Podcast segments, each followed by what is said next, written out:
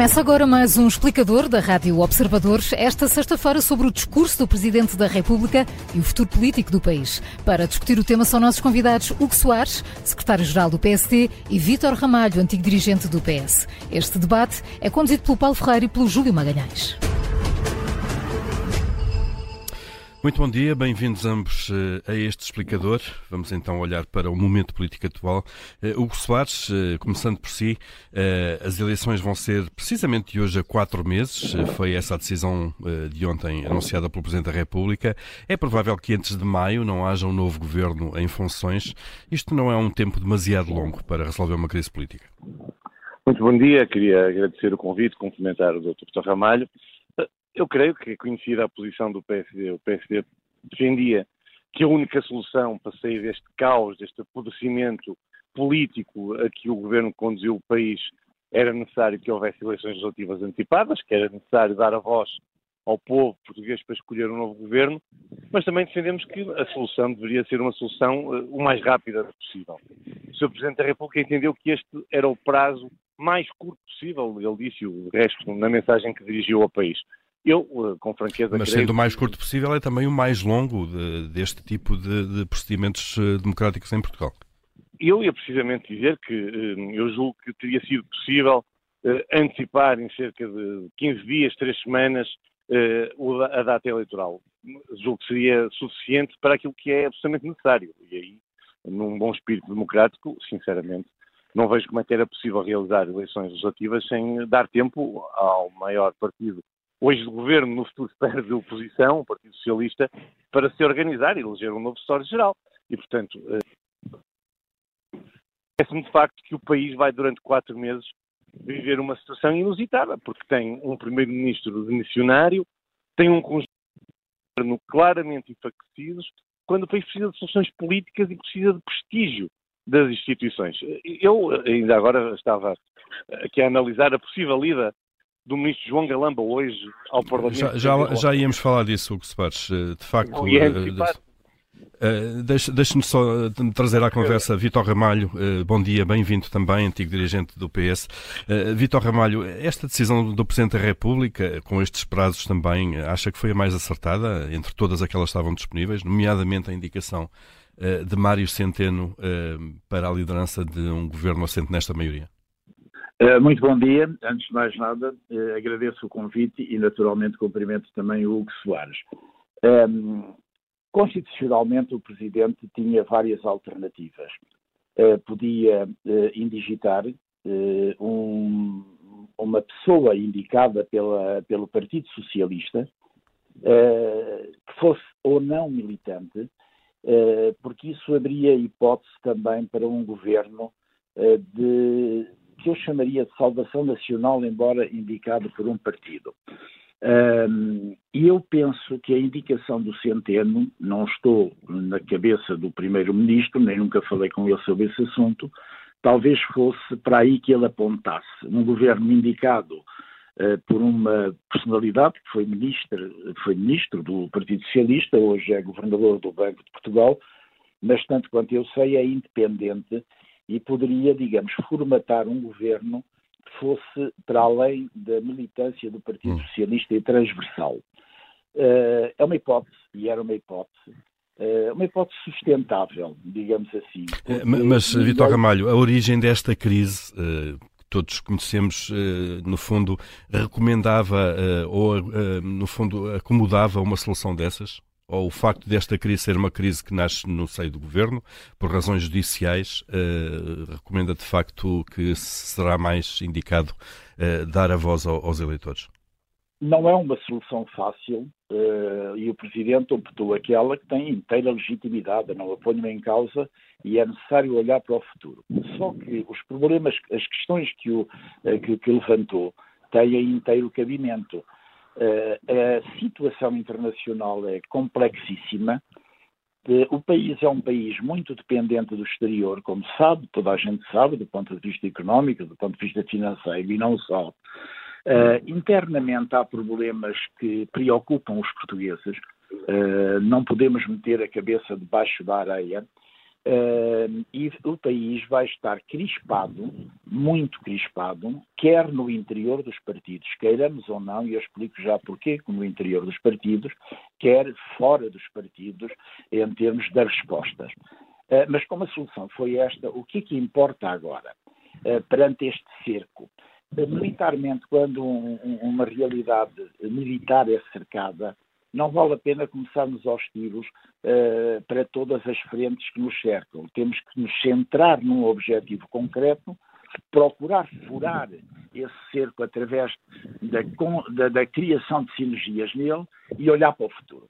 E olhando para o futuro, se me permitir, uh, não queria prolongar muito esta resposta, mas para, para olhar para o futuro, não é fácil, porque, como eu lhe disse, a crispação vai ser muita dentro dos partidos, eh, sinto que se estão a atirar pedras eh, para quem tem telhados de vidro, mesmo os que têm telhados de vidro. Isso não é bom.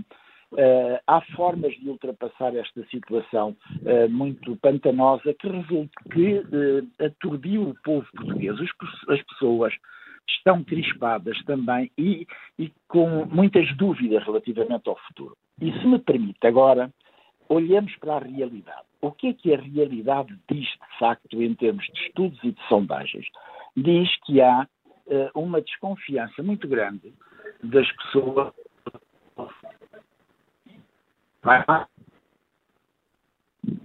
Estamos aqui com algumas dificuldades uh, de, na, na, na, ligação com, com o Vitor Ramalho. Uh, vamos tentar retomar uh, já a ligação. O Soares, já olhamos aqui para o prazo então. há pouco ia-nos falar de João Galamba, que tem prevista para hoje a audição enquanto Ministro das Infraestruturas no âmbito da discussão do Orçamento do Estado. estava a dizer, o, o Soares, que não faria sentido esta audição? Deixe-me só fazer um comentário àquilo que o Vitor Ramalho disse, que respeito e, que eh, corroboro em algumas partes, designadamente na complexidade da situação política nacional e internacional, eh, mas uma nota, duas notas. Uma, sublinhar eh, a razão pela qual eu creio tinha mesmo que haver eleições, foi até explanada ao contrário pelo Vitor Ramalho quando dizia que o país precisa de um governo de salvação nacional, foi a expressão que ele usou. Isso significa, de facto, que o país está num estado tal de empobrecimento das pessoas, das famílias, das empresas e das instituições, que só o povo pode escolher quem tem legitimidade para tirar o país desta situação. E uma notinha só de rodapé, já agora relativamente ao Dr. Mário Centeno, que independente quer ter muito pouco, eh, porque como sabe, ele esteve até a equacionar uma candidatura, como hoje é público, ao Partido Socialista, e para ser candidato que seja ao Partido Socialista, ele tem que ser militante do Partido Socialista. Quanto à questão que me colocou... João Galama. É, uhum sinceramente, eh, é uma espécie de provocação. Não é ao Parlamento, já não é às instituições, é mesmo ao país e ao povo português. Já foi isso quando o, Dr. António Costa, contra a vontade, parece-me clara e manifesta, dos portugueses, representados em Sua Excelência o Sr. Presidente da República, o quis manter no governo depois de todos aqueles episódios desastrosos. De resto, futuro de António Costa ficou umbilicalmente ligado ao futuro do ministro João Galamba. Isso parece-me, do ponto de vista político, muito claro. O que nos leva até outra questão, que é a razão da admissão, mas podemos lá ir a seguir. Ora, um ministro que está absolutamente fragilizado nas suas condições políticas e, e até, uh, com toda a franqueza e com, com até, eh, eh, eu, não diria comunização cristã, porque não é esse o caso, mas do ponto de vista humano, João Galamba estará certamente fragilizado por tudo o que está a acontecer. Vai ao Parlamento defender um orçamento setorial numa área. Ele está a ser investigado com fortes suspeitas de ilícitos criminais. Eu, eu com franqueza. Mas, ó, Hugo Soares, já agora. brincar com o país. Hugo Soares, já agora desculpa interromper. Isto também não pode valer para o Primeiro-Ministro, que vai se manter em funções e, embora não sendo arguído, é na mesma suspeito, não é? Mas esse é que é o grande ponto, Júlio, e obrigado pela pergunta. É que vamos ser muito claros e é preciso que alguém no país diga isto de uma vez por todas. O Primeiro-Ministro não se demite por causa do último parágrafo do comunicado do Ministério Público, onde apontam uma suspeição e uma investigação ao Primeiro-Ministro. Vamos lá ver. Nós somos um Estado de Direito. E no Estado de Direito, se houver uma suspeita, seja ela sobre quem for, ela deve ser investigada. Ninguém está acima da lei. Mas nós também não podemos judicializar a política. É preciso haver bom senso.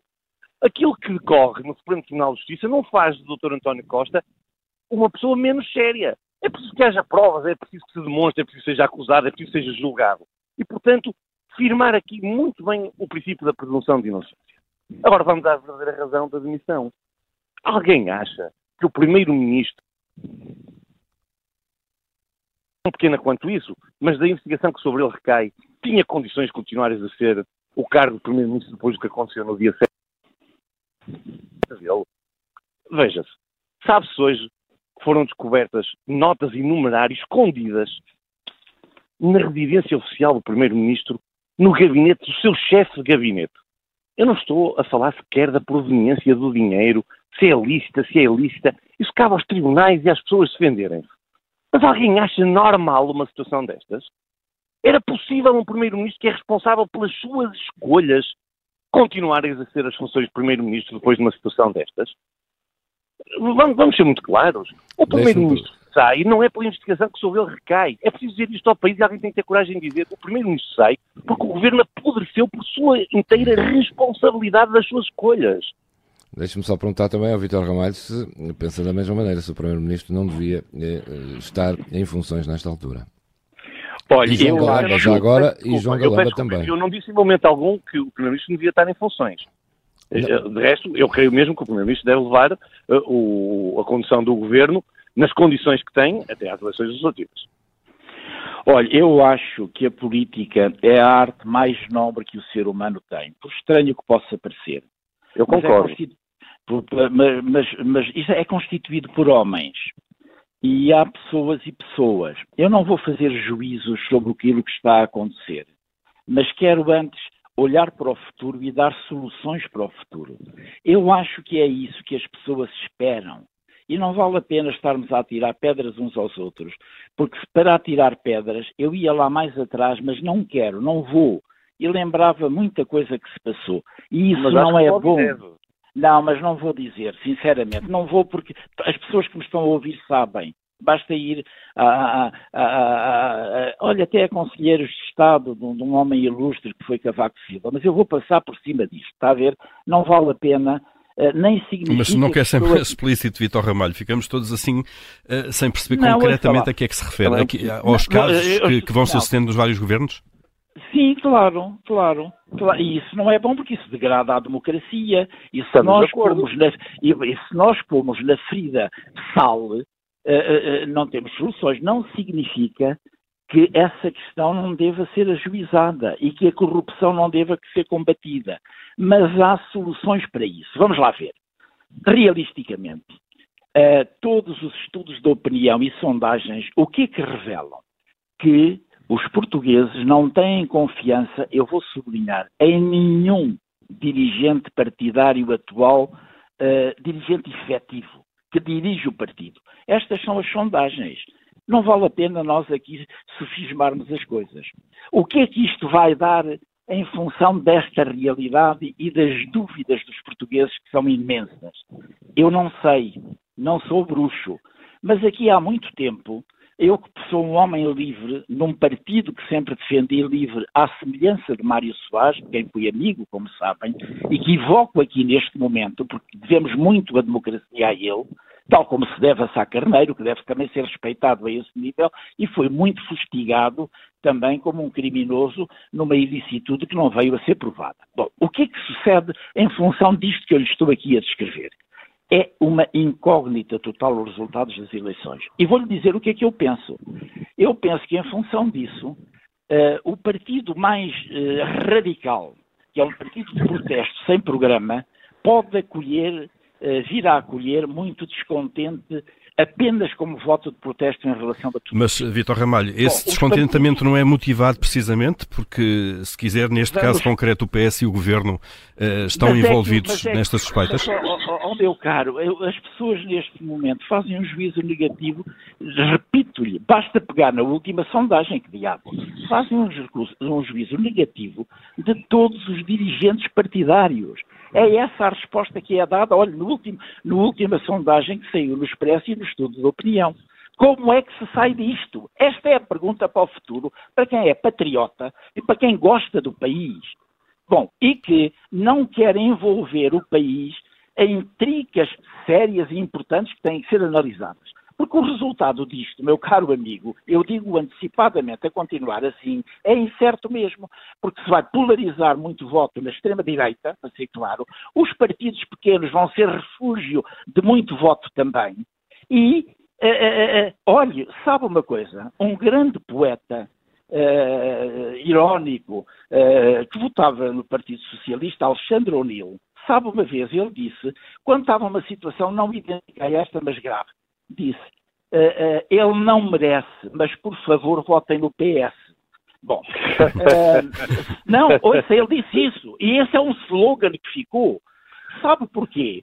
Porque as pessoas não estão a descobrir alternativa. Eh, mas, Vitor Ramalho... E mais, para terminar, e mais, não, e sabe, vou, vou... com a política seguida, com a política seguida, queimou-se o centro, a possibilidade de haver diálogo ao centro. Vitor Ramalho, o centro é maioritário. Deixe-me pegar nesse, nesse dado sobre o PS só para lhe fazer esta pergunta, eh, muito dirigida à questão do, do PS. Depois José Sócrates, desta vez, eh, de facto, o partido está a assistir ao envolvimento de governantes que estão em exercício, num, num, num sistema de tráfico de influências, é essa a suspeita. Que, que, reflexão é que o PS, o partido, deve fazer sobre isto? Sobre as, as exigências que tem ou não tem em termos de ética e transparência? Olha, está a falar com uma pessoa, como sabe, que embora modestamente e não sendo hoje dirigente, sempre que escreve, eh, honrando a memória do partido, sempre, tem o cuidado de chamar a atenção que os políticos e os militantes do partido e os dirigentes não são ungidos do Senhor. Não são.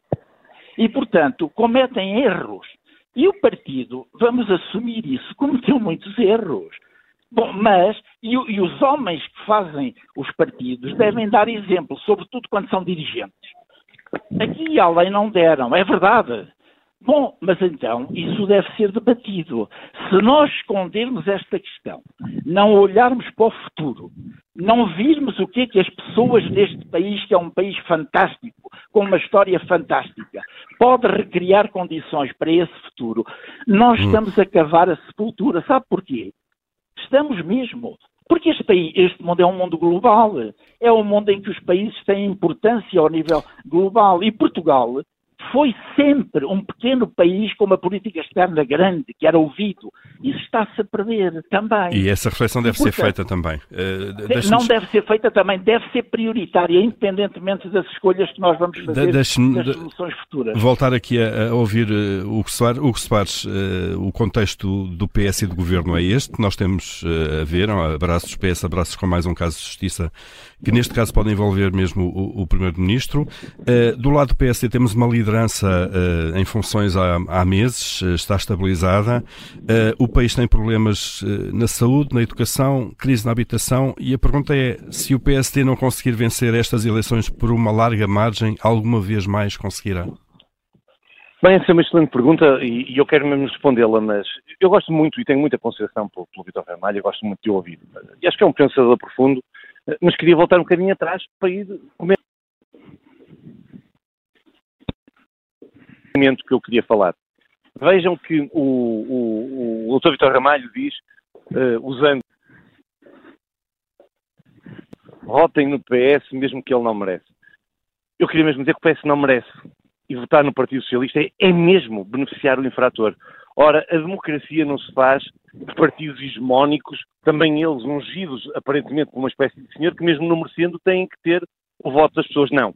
A democracia gera alternativas, graças a Deus, e é por isso que nós vamos a eleições. Quanto à, à sua pergunta, o PC está preparado para disputar estas eleições. Com muita humildade, as três áreas que elencou, a saúde, a educação e a habitação, são, por exemplo, eh, paradigmáticas. O PSD apresentou nessas três áreas documentos estratégicos preparados por uma equipa técnica independente que trabalhou junto da Comissão Política Nacional, que são públicos e estão publicados, e devo lhe dizer que eh, modéstia à parte, foram pelos comentadores políticos elogiadas e algumas delas ditas de forma muito clara que eram melhores que aqueles que o Governo apresentou e que eu entendo que são mesmo melhor solução do que aquelas que o Governo apresentou. Agora é verdade aquilo que diz. Este é um momento crucial para o país, não tenho dúvida sobre isso, e é, de facto, um momento absolutamente crucial também para o Partido Social Democrata.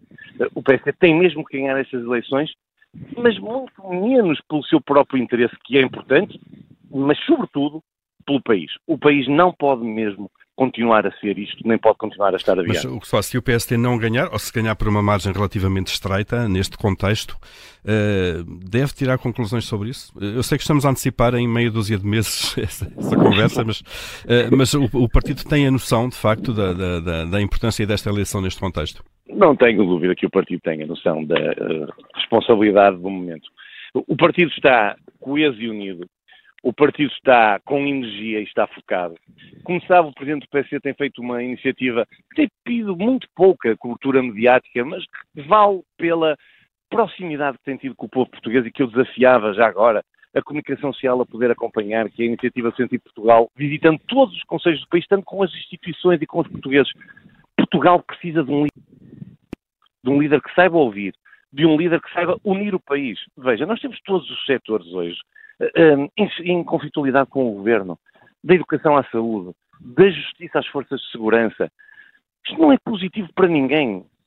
Portugal hum. precisa de uma liderança capaz de unir o país.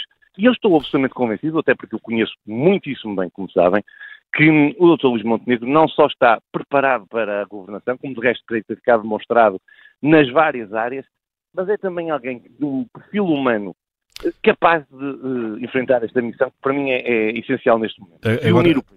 Agora vamos entrar, estamos quase a chegar ao fim deste, deste explicador. Agora vamos entrar então num período de pré-campanha eleitoral. O governo vai continuar em funções e depois passa à gestão. O que se faz, o PSD abriu a porta, não se opôs a que o prazo ou os prazos definidos pelo Presidente acomodassem uma aprovação do orçamento, que em princípio vai acontecer. O que lhe pergunto é se o PSD estaria também disponível, no fundo, para aceitar que o governo avançasse, por exemplo, com a privatização da TAP nestes meses ou com a escolha da localização de novo aeroporto? É, vamos lá ver. Porque não tivemos ainda ocasião de fazer essa discussão uh, junto da Comissão Política Nacional, nem, nem sequer troquei impressões sobre isso com o Presidente. É evidente que este governo não tem condições de tomar decisões de monta. Não estou a falar dessas, estou a falar de qualquer uma que seja uma decisão. Portanto, acha que este, estes dossiês não devem ser decididos uh, a partir de agora por este governo? Eu não sei se, quando é que nós vamos ter o relatório da Comissão Técnica Independente, não sei o que é que o relatório vai dizer, uh, se vai corresponder àquilo que foi pedido ou não à Comissão. Agora, veja, um governo que o Primeiro-Ministro se demite nestas circunstâncias, um governo cujo Ministro que tutela precisamente essas duas áreas, veja especificamente o que me está a falar, está tão diminuído, tão diminuído, tão diminuído na sua autoridade política, que eu não vejo como é que ele pode, esse ministro, decidir questões dessa importância para o país. Acha que João Galamba já devia ter saído do governo? Eu acho que João Galamba já devia ter saído do governo, não era agora. Era há quatro ou cinco meses atrás, como sabe. Mas também lhe devo dizer, eh, não tenho essa pretensão nem essa ousadia, mas se eu fosse Primeiro-Ministro, ele nunca teria sido era sequer membro do Governo. Mas isso já é outra questão. Hum. Vítor Ramalho, mesmo para fechar esta questão concreta de João Galamba, arguído há três dias, permanece no Governo, acha que tem condições para continuar até ao fim? Olha, hum, as, nós não podemos sofismar as coisas. Uh, as pessoas, o povo português, tem tido bom senso nos, sempre que vota, independentemente dos resultados. Antes de responder, vou-lhe chamar a atenção do seguinte. Uh, e tem, acho, no minuto, Vitor Ramalho, por favor. Um, um, meio minuto. O PS tem que retomar uh, e reganhar o espaço do, de, de, da alma do que foi sempre, ou seja, dialogar com todos incluindo dialogar muito com o PSD. Sabe porquê? Porque se nós olharmos para o mapa eleitoral, verificamos o quê? Independentemente do futuro, a, a, a maioria do povo português vota no centro, vota no PS e no PSD. E, portanto, crispar esta hum. relação. Oh, Vitor Ramalho, deixar vamos, ter, vamos, ter que, vamos ter que fechar. Pronto, relativamente ao Galamba, eu não acho bem sinceramente lhe digo, que a crispação se transmita também do Presidente da República para o Primeiro-Ministro e do Primeiro-Ministro para o Presidente. Isso não, diz, eh, não é bom. Não é bom também para a apreensão que o país faz do momento que está a viver. Fica, não é mesmo. Bom. Fica essa nota então. Vitor Ramalho, Hugo Soares, obrigado a ambos eh, pela presença neste obrigado. explicador. Eh, bom dia, bom obrigado, fim de semana. Obrigado, eu obrigado. também.